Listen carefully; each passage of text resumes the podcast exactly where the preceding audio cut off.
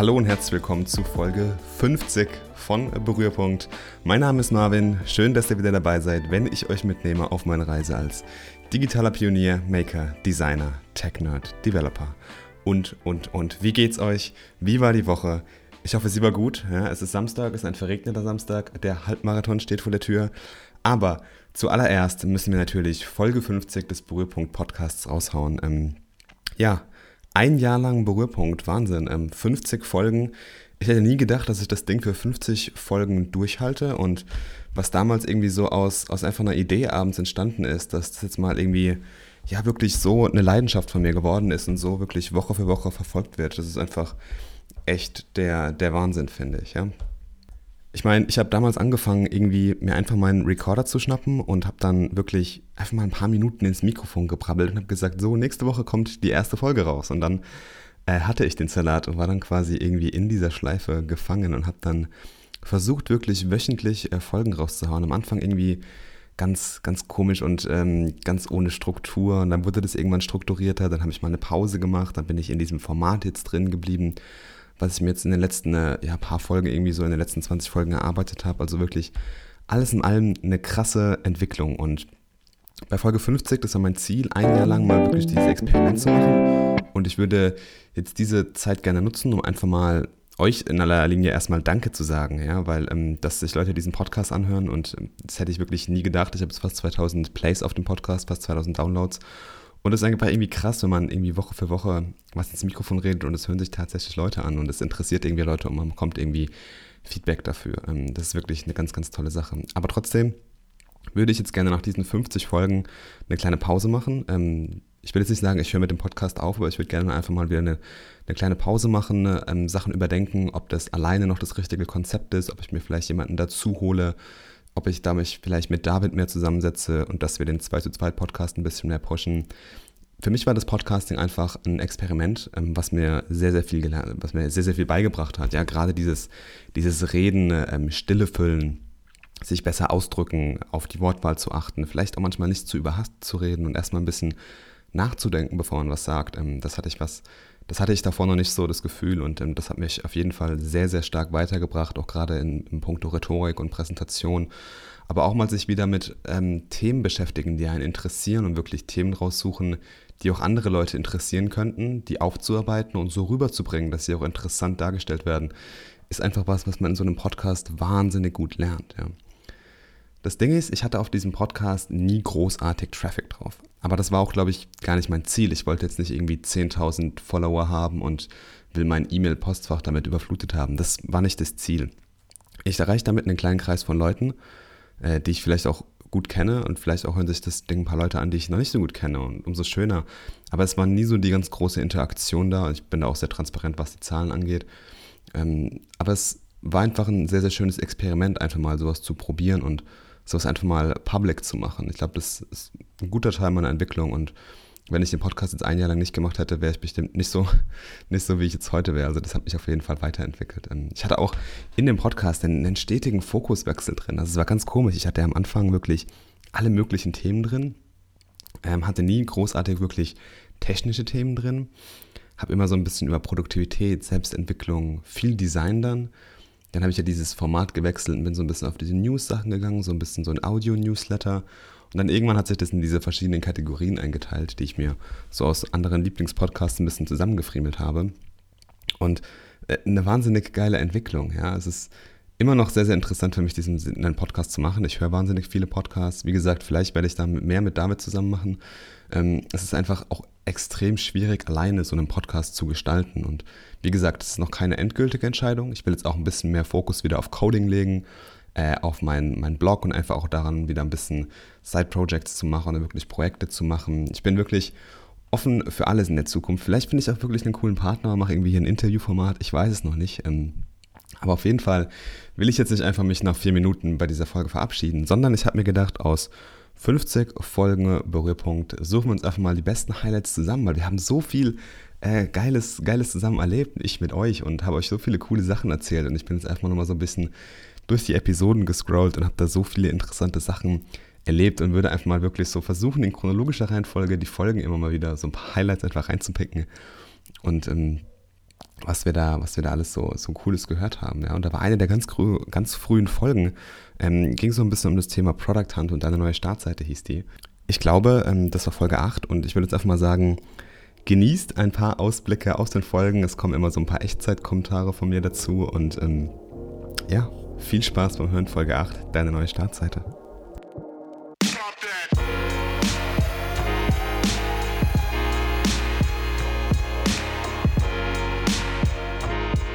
So, Product Hunt heißt also unser Wunderkind.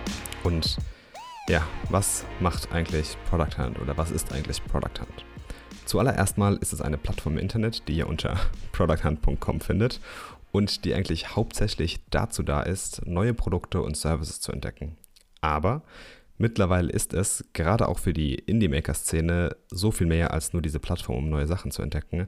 Und äh, vor einiger Zeit habe ich eigentlich Product Hunt ausschließlich dafür genutzt, um genau das zu tun, also um neue Produkte und Services zu entdecken. Und ich muss sagen, da habe ich auch echt viele tolle Dinge gefunden, die ich heute immer noch verwende. Aber gehen wir mal unsere Punkte von vorhin durch. Ja? Dadurch, dass Product Hunt nämlich in erster Linie eine Plattform ist, um neue Produkte zu entdecken, können wir das super nutzen, um Trends zu entdecken und zu erkennen und zu sehen, was denn die Leute gerade so bewegt oder beschäftigt oder wo vielleicht irgendwelche Entwicklungen am Markt hingehen könnten aber vor allem auch können wir sehen, wie sich andere Produkte entwickeln. Ja, vielleicht bekannte Unternehmen oder bekannte Produkte von Unternehmen.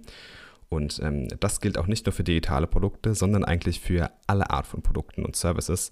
Ähm, ich habe da auch mal letztens zum Beispiel einen Schuh komplett aus Kaugummi gesehen, der auf Product Hunt gelauncht hat. Also es gibt wirklich alles. Mittlerweile hat Product Hunt auch eine riesengroße Nutzerbase und es werden eigentlich täglich etliche von Produkten hochgeladen, dass man da schon mal in der Masse untergehen kann. Kann passieren, aber nicht verzagen, Leute, denn gute Produkte, bin ich mir sicher, finden immer Nutzer. Und um da mal ein wenig die Seite der Maker zu unterstützen, also die, die eigentlich den Content auf dieser Plattform liefern, gibt es immer wieder eine super Auswahl an wirklich tollen gefeaturten Produkten ne, und tagesaktuellen sogenannten Hands, also wirklich handgepickte äh, Produkte von einer Community. Und einmal im Jahr gibt es dann auch zum Beispiel die Product Hunt Awards in verschiedenen Kategorien und täglich auch das sogenannte Product of the Day und ja, ihr merkt also, ähm, da ist richtig viel los. So das Product of the Day, das hat auch mal so die ein oder andere Anwendung auch mal ordentlich durch die Decke gehen lassen. Da haben viele, viele äh, Produkte ihren, ja, ihren Durchbruch gefeiert. Und wichtig ist vielleicht nochmal an der Stelle anzumerken, dass auf Product Hunt immer nur eine Art, wie soll ich sagen, Anzeige für das Produkt geladen wird. Ja. Also ich kaufe oder beziehe das Produkt nicht direkt vom Product Hunt, aber man kann eigentlich alles sehen und bekommt alle möglichen Infos zu diesem Produkt, was da relevant ist. Und man könnte sich das so vorstellen wie eine Art, ja, sage ich mal, Kleinanzeigenabschnitt in einer Zeitung. Product Hunt ist also sowas wie, ja, sage ich mal, Mundpropaganda auf Steroiden. Und genau das machen wir uns zunutze. Ja, für uns, also die Indie-Maker, gibt es nämlich eine ganze Menge neben der Tatsache, dass wir eigentlich nur unser Product pushen wollen und es ganz vielen Leuten sagen wollen, und hier punktet Product Hunt, finde ich, nämlich so richtig. Und zwar ist das das sogenannte Upcoming Feature. Wie der Name hier schon vermuten lässt, kann man hier ähnlich wie bei schon erschienenen Produkten einen Post machen über ein Produkt, das gerade in Entwicklung ist. Und jetzt kommt nämlich der Hammer. Hier bekommt ihr alle Tools, die ihr braucht. Ja. Das Herz des Ganzen ist dabei eine super schicke und minimalistische Landingpage, auf der ihr kurz eure Idee in einem super einfachen Format pitchen könnt, es wirklich den Fokus voll auf das Produkt legt und ähm, ja, wenn man das dann jemand eben gefallen hat, kann man sich direkt unten für ein Update anmelden ne, mit, mit E-Mail-Adresse und so weiter. Und diese Daten landen dann alle bei euch im Product Hunt Admin Panel und ihr könnt dort alle eingetragenen Nutzer sehen. Ihr könnt Umfragen machen, ihr könnt Feature Requests machen, ihr könnt Beta-Einladungen versenden und, und, und. Also eigentlich alles, was wir vorhin aufgezählt haben, könnt ihr dort umsetzen. Und ich nutze das gerade selbst bei einem Produkt. Das verlinke ich mal in die Show Notes, falls ihr mich da irgendwie unterstützen wollt. Und ich muss sagen, ich bin von diesem Upcoming Feature echt begeistert. Ja, ich nutze es momentan noch in der Free-Version und es gibt da auch kostenpflichtige Modelle. Für mich reicht erstmal die Free-Version, um da ein bisschen, ja, sage ich mal, reinzuschnuppern. Aber ja, das ganze Upcoming Feature macht halt wirklich diesen ganzen Lifecycle, diesen ganzen iterativen Lifecycle wirklich sehr, sehr einfach. Und hier wird man wirklich richtig mit allem Drum und Dran unterstützt. Also an alle Indie-Maker da draußen, hier gibt es wirklich super Support. Ja, ja, die Good Old Times äh, mit Product Hunt hier am Start. Natürlich immer noch ein Produkt, was ich wahnsinnig viel nutze und auch immer diesen Product Hunt Daily Newsletter habe. Ich habe auch viel, glaube ich, Content ähm, für den Podcast immer aus diesem Newsletter rausgezogen. Ein wahnsinnig cooles Tool, eine wahnsinnig tolle Community. Da sollte jeder auf jeden Fall mal reinschauen. Ähm, und dann war eine Folge mal dabei, äh, die, die kam auch, glaube ich, irgendwie Folge 10 oder sowas. Ähm, der, die Insurathon-Folge, ja, wo ich auf dem Hackathon unterwegs war mit David und da ein bisschen äh, cooles Zeug gemacht habe, ähm, quasi bei der Sparkassenversicherung. Folge 10 war es genau, da habe ich mal so ein bisschen Ausblicke ähm, oder Einblicke in einen Hackathon gemacht. Es war eine extrem lange Folge, deswegen hier nur ein ganz kurzer Ausschnitt, wie David und ich so ein bisschen über den Insurathon gequatscht haben. Ähm, viel Spaß bei Folge 10, dem Insurathon featuring den 2 zu 2 Podcast.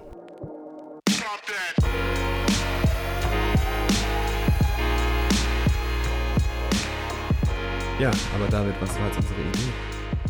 Unsere Idee war, wir haben vorhin unsere vier Ideen kurz aufgezählt. Ja. Wir haben uns für die situative Versicherung entschieden. Genau. Und zwar haben wir das Ganze eventbasiert gedacht. Das heißt, wenn ich zum Beispiel auf eine Veranstaltung gehe, wie ein Konzert oder ein Hackathon, dann habe ich da vielleicht schon im Vorfeld die eine oder andere Erfahrung bei einem vorherigen Konzert gemacht oder Dinge mitbekommen von anderen, wie das so laufen kann und würde vielleicht gerne mich für dieses Event speziell absichern. Von ähm, einer extra Haftpflicht oder einem Diebstahlschutz explizit für mein Handy für dieses Event bis zu meinem besten Kumpel wurde auf dem letzten Konzert der Zahn ausgeschlagen. Ich hätte gerne eine Zahnzusatzversicherung für dieses nächste Konzert. Also das war so unser Denkansatz.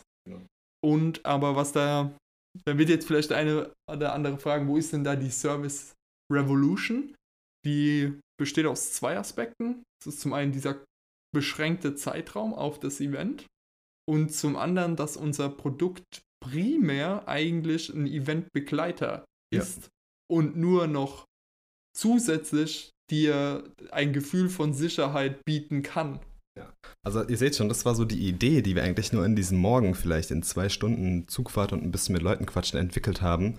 Und jetzt haben wir gesagt, okay, die Idee soll es sein für die nächsten zwei Tage. Jetzt gilt es halt, das Ganze, was wir uns gedacht haben, irgendwie technisch auf irgendeiner Plattform abzubilden. Ja? Was man jetzt genau machen wollte, wir hatten noch keine Ahnung. Genau. Und dann haben wir echt mit äh, Leuten gequatscht und ähm, uns haben sich ganz viele Leute vorgestellt, haben nochmal so gefragt, ja, was ist das genau?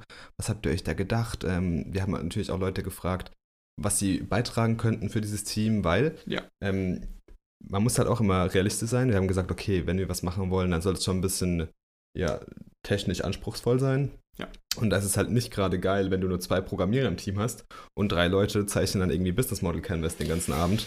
Ja. Das, das, bringt die Idee einfach nicht so voran. Und deswegen haben wir gesagt, okay, der Manuel war noch dabei, der hat auch sehr gute Programmierskills mitgebracht. Und dann hatten wir noch ähm, zwei Leute getroffen, mit denen wir auch irgendwie auf, An auf Anhieb waren uns irgendwie sympathisch und es hat irgendwie, irgendwie gepasst. Genau. Das war einmal der Timo. Ähm, geile Geschichte zum Timo. ja. Ein geiler Typ. Ja, ihr hört es schon raus. Ähm, ein super, super lustiger und spannender Hackathon. Ich glaube, wenn ich jetzt mich entscheiden müsste, war das, glaube ich, der Hackathon, der mir am meisten Spaß gemacht hat. Ähm, es war ein wahnsinnig cooles Event. Es war eine wahnsinnig tolle Zeit. Es waren wahnsinnig tolle Leute, wahnsinnig tolle Ideen ein wahnsinnig guter Hackathon einfach. Und ähm, ja, da, also wer da Bock hat, irgendwie nochmal reinzuhören, bei 12 Zweit findet ihr den, die ganze Episode bei mir auch Folge 10. Ich glaube, eine Stunde 40 haben wir da aufgenommen. Äh, wir sind komplett durchgedreht und es war ein geiles, geiles Event. Wir haben alles nochmal Revue passieren lassen, haben uns alles nochmal reingezogen. Ähm, wirklich ein ganz, ganz tolles Ding. Was auch ein ganz, ganz tolles Ding war, war eigentlich die Folge, die hier im Podcast am besten angekommen ist, beziehungsweise die zwei besten Folgen, Folge 11 und Folge 12, über das Hook-Model. Ja, eins meiner Lieblings-Design-Models oder meiner Lieblingsen Design-Theorien oder designorientierten Theorien. Ich finde es wahnsinnig toll, ein wahnsinnig tolles Buch und ähm, nehme mir da immer noch so verschiedene Teile raus beim Product Design also wer da mal irgendwie näher reinhören will, gerne das Hook-Model lesen. Oder natürlich einfach im Podcast Folge 11 und Folge 12 über das Hook-Model. Wir nehmen uns jetzt einfach mal ein paar Einblicke in Folge 11. Und dann würde ich sagen, viel Spaß beim Hook-Model. Eine meiner Lieblingsfolgen hier im Podcast.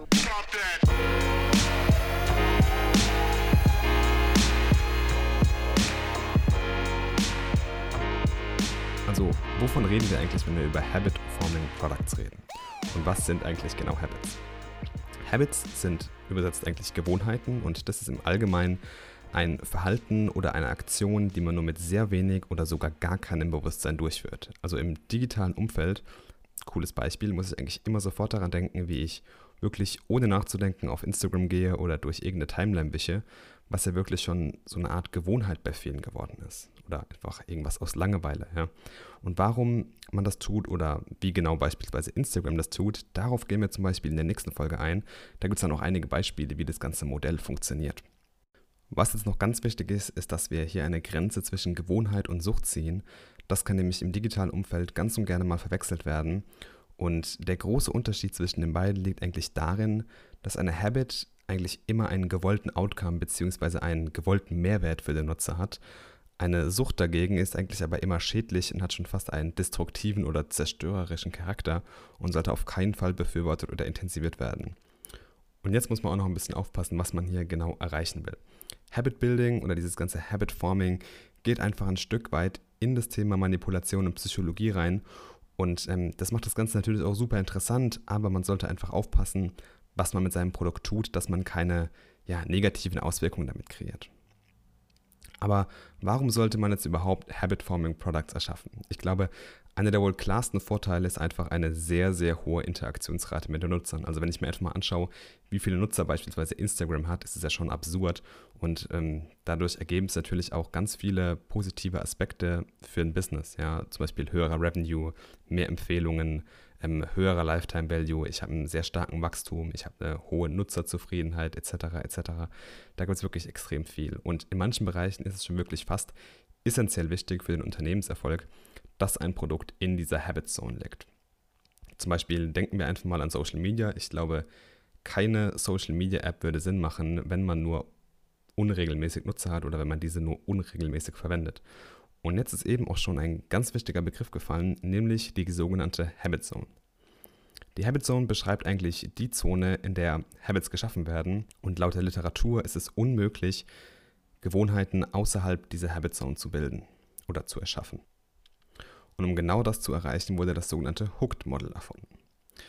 Dieses Modell beschreibt eigentlich eine komplette Experience oder auch Erfahrung von Seiten des Nutzers, welche darauf abzielt, eine enorm hohe Lösungsrate für ein Problem, welches immer wieder auftritt, zu etablieren. Also so hoch, dass es eigentlich eine Gewohnheit bzw. eine Habit bildet, dass das Ganze automatisiert stattfindet.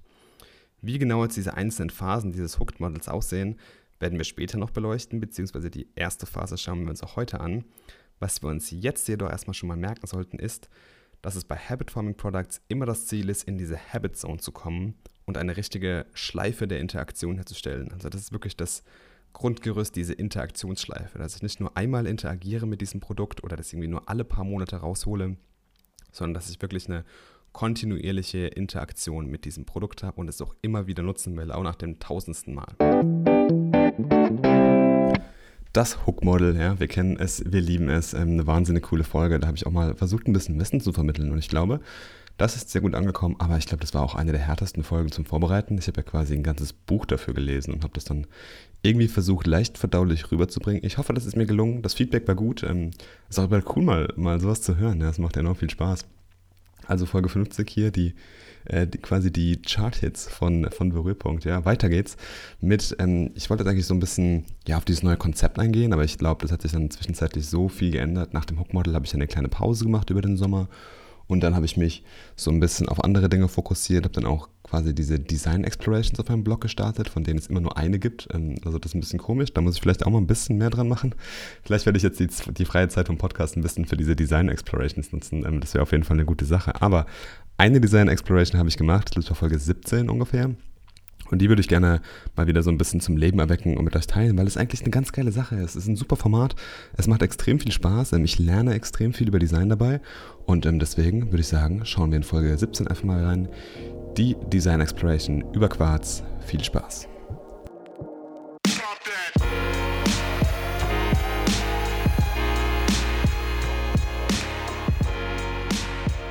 bei der Sache bin ich mir jetzt auch sicher, dass sie eigentlich jeder auf dem Smartphone hat oder jeder irgendwie schon mal auf jeden Fall damit in Berührung gekommen ist. Und vielleicht gibt es sogar Leute, oder ich bin mir sicher, es gibt sehr viele Leute, die sowas wahrscheinlich sogar auf einer täglichen Basis benutzen, nämlich eine News-App, ja, also wo man Nachrichten checken kann. Ähm, Smartphones haben einfach diesen, diesen Zugang, glaube ich, zur Information so grundlegend neu gestaltet.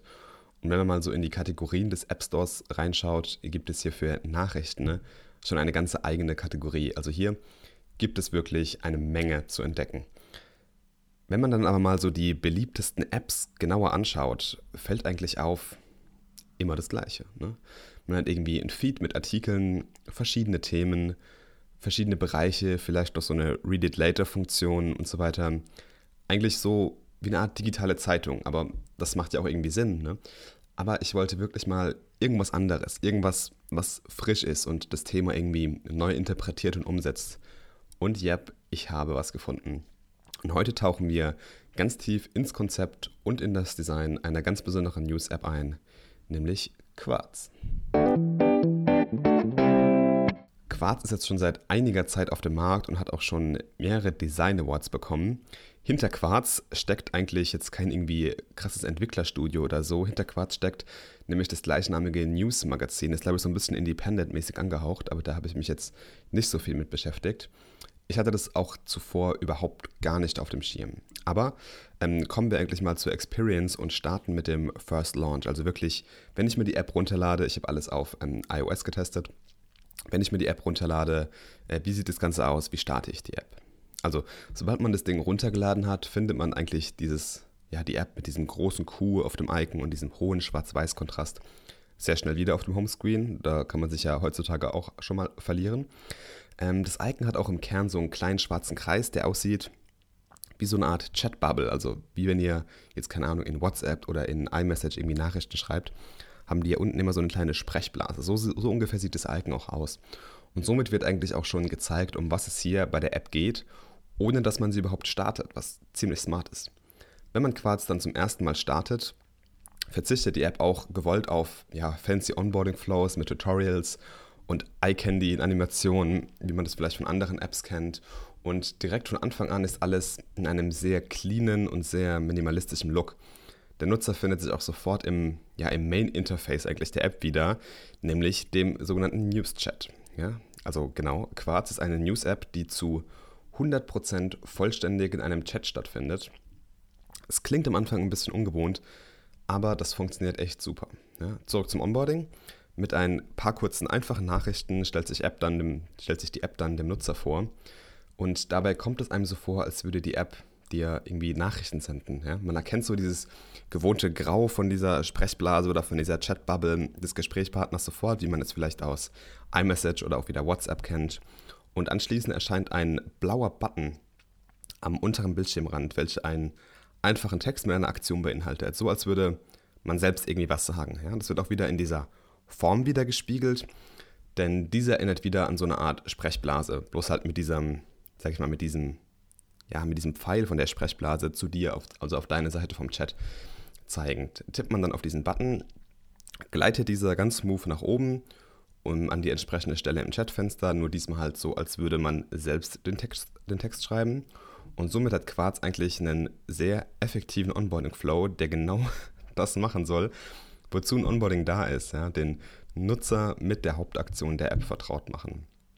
Nämlich genau diese verschiedenen Buttons drücken viel zu oft sieht man in Apps irgendwie, ja, ein Onboarding, das gar keinen Sinn hat. Ja, der Nutzer wird irgendwie überladen und ähm, ja, es gibt irgendwie schön anzuschauende Animationen oder Zeichnungen. Man wischt dann irgendwie dreimal nach links und äh, dann kann man die App verwenden. Und für mich ist das persönlich kein Onboarding. Und ja, Quarz punktet hier nämlich genau richtig, weil einfach der Nutzer auf einem sehr minimalistischen und natürlichen Weg mit der App vertraut gemacht wird. Die Design Explorations über Quarz. Ja, irgendwie, wenn man die Dinger dann wieder hört, hat man mal wieder Bock ähm, auf so eine, so eine Design Exploration. Und ich habe noch so viele Apps eigentlich auf der Liste. Ich habe dafür einen ganzen Ordner auf meinem Phone nur für Apps, die ich eigentlich mal exploren will und über die ich so ein bisschen aufs Design eingehen will. So einfach so ein paar Sachen im, im Design, die mir auffallen, die mich interessieren. Ähm, ich glaube, es ist ein wahnsinnig guter Prozess, dass man merkt über oder dass man lernt, über Design zu reden. Und da ja, lernt man auf jeden Fall eine Menge, auch für die eigenen Anwendungen. Und ich glaube, nach dieser Design Exploration habe ich dann wieder wieder neues Konzept gemacht, habe mir dann diese verschiedenen Teile vorgelegt und äh, ab da war dann, glaube ich, so der Berührpunkt Podcast geboren mit seiner festen Struktur, mit der festen Begrüßung, mit den Follow-ups, den kleinen News, äh, der Design Details äh, äh, wo ich dann immer so ein bisschen über verschiedene Sachen von Design erzählt habe und ähm, hat mir auf jeden Fall extrem viel Spaß gemacht. Und eine Folge, die anscheinend auch sehr vielen Leuten Spaß gemacht hat, war die Folge über Laws of UX. Ähm, ich muss gerade mal spicken, was für eine Folge das war. Folge 28 war das, also gar nicht mal so lange her. Äh, Laws of UX hieß das Ganze, wo ich so ein bisschen auf die Grundprinzipien von User Experience Design eingegangen bin und die Folge hat mich, glaube ich, extrem viel gelehrt. Ich fand sie wahnsinnig informativ und äh, wahnsinnig toll und ähm, ja, war auch sehr, sehr anstrengend in der Vorbereitung, war sehr lange, deswegen habe ich es aufgeteilt in zwei Folgen, also Folge 28 und 29 über Loss of UX und ich quatsche auch gar nicht mehr so lange, sondern gebe euch einfach mal ein paar Einblicke in die Loss of UX, Folge 28. Viel Spaß damit.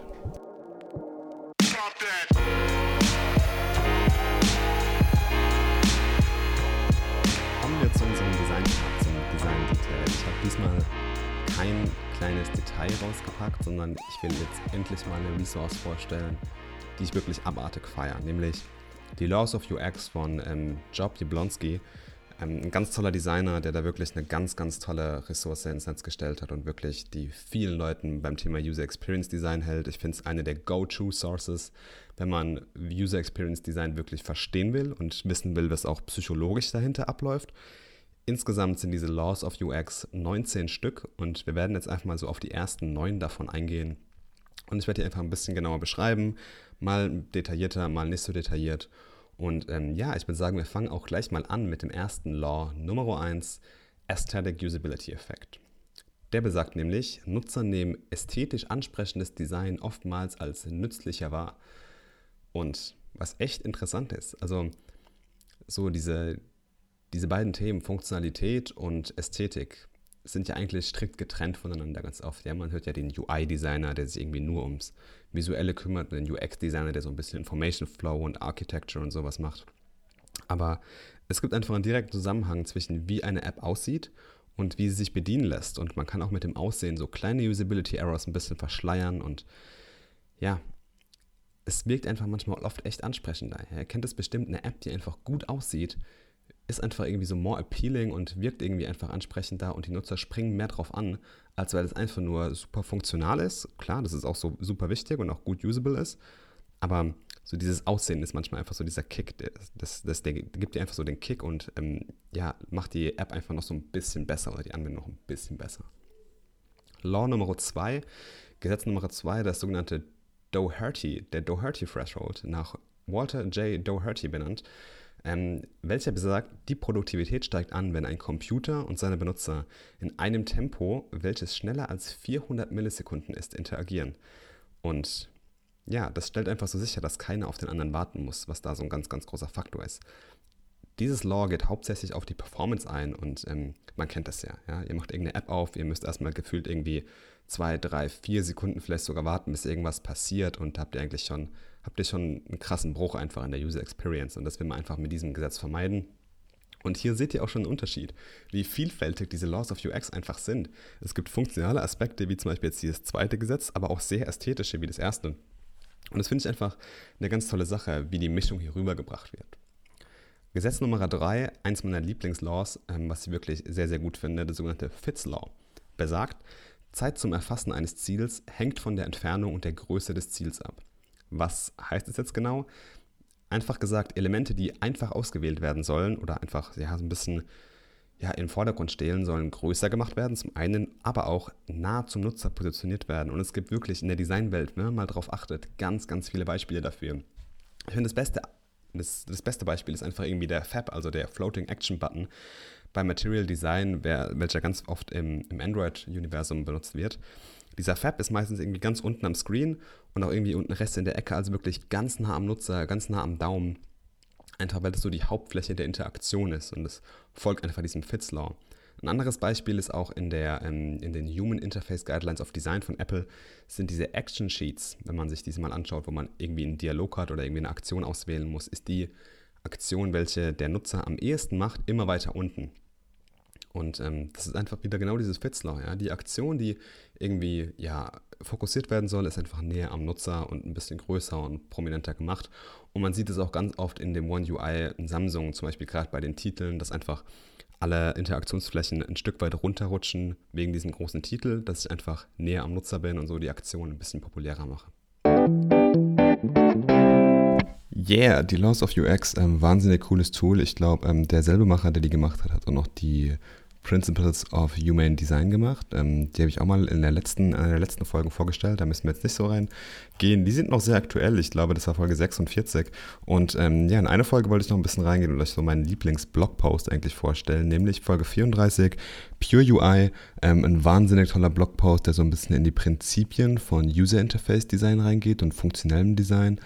Fand ich wahnsinnig interessant und wirklich einen sehr, sehr coolen Blogpost, den ich, glaube ich, jedes Jahr einmal lese, weil der einfach so wahnsinnig gut ist und einem so die Augen öffnet. Und ähm, deswegen einfach mal in den, in den Podcast gepackt, ja, und einfach ein, ein ganz, ganz toller Post, über den ich da ein bisschen quatsche. Also genießt das. Folge, äh, lasst mich nochmal spicken, ich habe es wieder vergessen. Ach, Folge 34, Pure UI. Viel Spaß damit.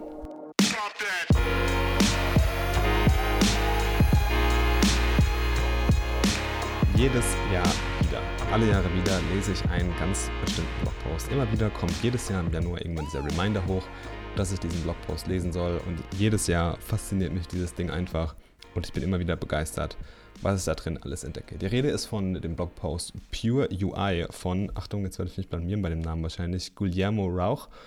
Ähm, ist der uh, CEO Tech CTO, irgendwas sowas von ähm, Zeit ähm, und Now und äh, Next.js und sowas. Also richtig verrückter Typ, der wahnsinnig Tolles in der Welt von Open Source leistet. Aber es geht jetzt nicht um Guillermo an sich, sondern um seinen wahnsinnig wundervollen Blogpost Pure UI. Und der Inhalt, also das heißt der Inhalt so, über was der ganze Blogpost geht, ist gar nicht mal so wichtig, sondern die Denkweise dahinter. Die fasziniert mich mehr und die will ich euch einfach ein bisschen vermitteln. Es beschreibt nämlich so ein bisschen die, die Konvergenz bzw. die Verschmelzung von dem Designer und dem Developer, von diesen beiden Rollen. Und das ist natürlich ein Thema, was mich immer wahnsinnig interessiert, weil ich einfach auch in diesen beiden Welten irgendwo zu Hause bin und versuche diese beiden Gebiete einfach in meiner täglichen Arbeit, aber auch in meinen Hobbys, beziehungsweise in den ganzen Sachen, die ich noch so drumherum mache, immer wieder zu vereinen. Und ähm, ja, warum heißt dieser Blogpost Pure UI? Klingt irgendwie erstmal wie so ein Medium-Artikel, aber Guillermo war da relativ schlau, denn er hat das UI als pure bzw. als reine Funktion des Application States, also des Zustands einer Applikation beschrieben. Klingt das erstmal sehr komplex und philosophisch, ist aber ganz einfach. Ähm, wir machen es einfach mal ein Beispiel. Zum Beispiel die Funktion concat, also wenn man irgendwie zwei einzelne Strings zu einem größeren String zusammenfassen will, concat. Sagen wir jetzt einfach mal concat und die beiden Parameter sind hello und world. Ist eigentlich das gleiche wie der String hello world macht Klick. Ne? Was heißt das jetzt aber für ein Interface oder für ein ganzes User-Interface, für eine ganze GUI? Also wir haben einfach diese Funktion und diese Funktion gibt dir eigentlich eine repräsentative Darstellung dieser ganzen Applikation. Das heißt jetzt also, wenn sich der Parameter dieser Funktion ändert, bleibt die Funktion an sich, also die Logik der Funktion gleich. Es ändert sich nur die Ausgabe. Und in diesem Fall, hinter dem Denkkonzept und hinter diesem Implementierungskonzept von Guillermo, was in diesem Blogpost beschrieben wird. In diesem Fall ist halt dieser Output einfach das UI. Und ich finde es echt ein mega faszinierendes Konzept.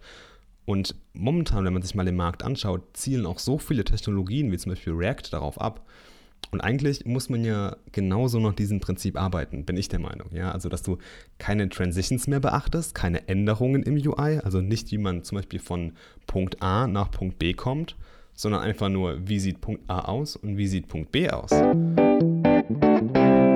So, das äh, Gegenwarts-Ich ist wieder da, ja, hier wieder in Folge 50 angekommen vom Berührpunkt. Und wir haben jetzt mal einfach einen Einblick bekommen in so ein paar letzte Folgen von Berührpunkt. Ähm, eine wahnsinnig coole Entwicklung, auch so, wie ich den ganzen Podcast aufziehe. Und es war extrem interessant für mich jetzt auch nochmal zu sehen, wie ich mich äh, auch stimmlich hier entwickelt habe, wie ich immer so die, die Sachen ummale und umschreibe und beschreibe.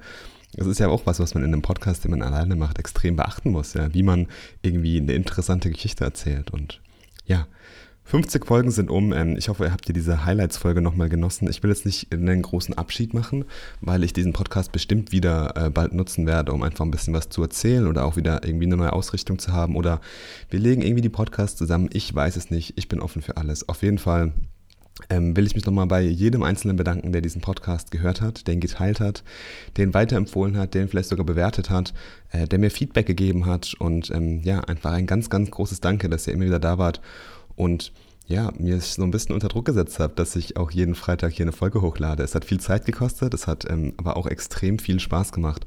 Und ich habe eine Menge in diesem Jahr gelernt ähm, über Podcasting, über mich selbst, über Design, über digitale Produkte. Und ja, ich werde auf jeden Fall jetzt ein bisschen mehr Fokus auf meinen Blog und auf die ganzen Making-Sachen legen, werde mich auf jeden Fall melden. Ich bin offen für alles in der Zukunft, ja. Und äh, deswegen äh, bleibt für mich jetzt eigentlich nur zu sagen, macht es gut, bleibt anständig habt ein schönes Wochenende und natürlich verabschiede ich mich wie gewohnt mit den Worten Keep creating awesome stuff. Ciao.